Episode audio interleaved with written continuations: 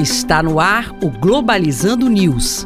Apresentação: Professor Mário Tito Almeida. Para você que está ligado na Rádio Nama FM, Globalizando News no ar, eu sou o professor Mário Tito Almeida. Eu sou Lara Lima. E este é um programa do curso de Relações Internacionais da Universidade da Amazônia. A Lara faz parte do quarto semestre de Relações Internacionais. Aliás, o curso de Relações Internacionais aqui na UNAM é pioneiro na Amazônia. Há 16 anos, nós começamos a formar internacionalistas que saibam falar da Amazônia para o mundo e entendam os interesses internacionais por nossa região. Um curso muito atual que você pode fazer com a gente. vestibular.nama.br, você pode agendar a sua prova ou então você pode se inscrever para o vestibular tradicional. Próximo domingo, dia 27, 9 da manhã, venha fazer relações internacionais conosco. Nossas redes sociais estão à disposição, né, Lara? Isso mesmo. Curta a nossa página oficial no Facebook, programa Globalizando. Siga o nosso Twitter e Instagram, arroba pglobalizando e se inscreva no nosso canal do YouTube, programa Globalizando. Um abraço pra galera que nos acompanha no Spotify, no Deezer, no Apple Podcast, no Google Podcast, sempre programa Globalizando.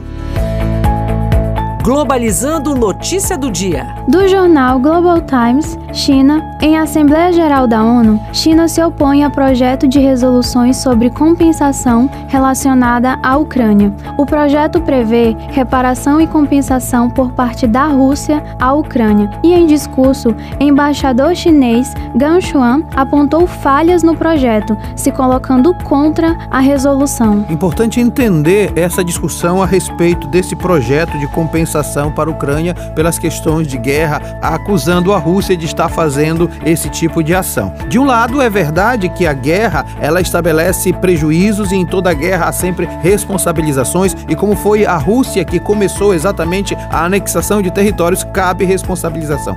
Porém, o posicionamento chinês e que é de muitos países também é que é uma, é uma acusação apenas unilateral. Há também manifestações internas da Ucrânia com atividades neonazistas que podem efetivamente também estar causando prejuízos de guerra. Isso precisa constar nesse documento.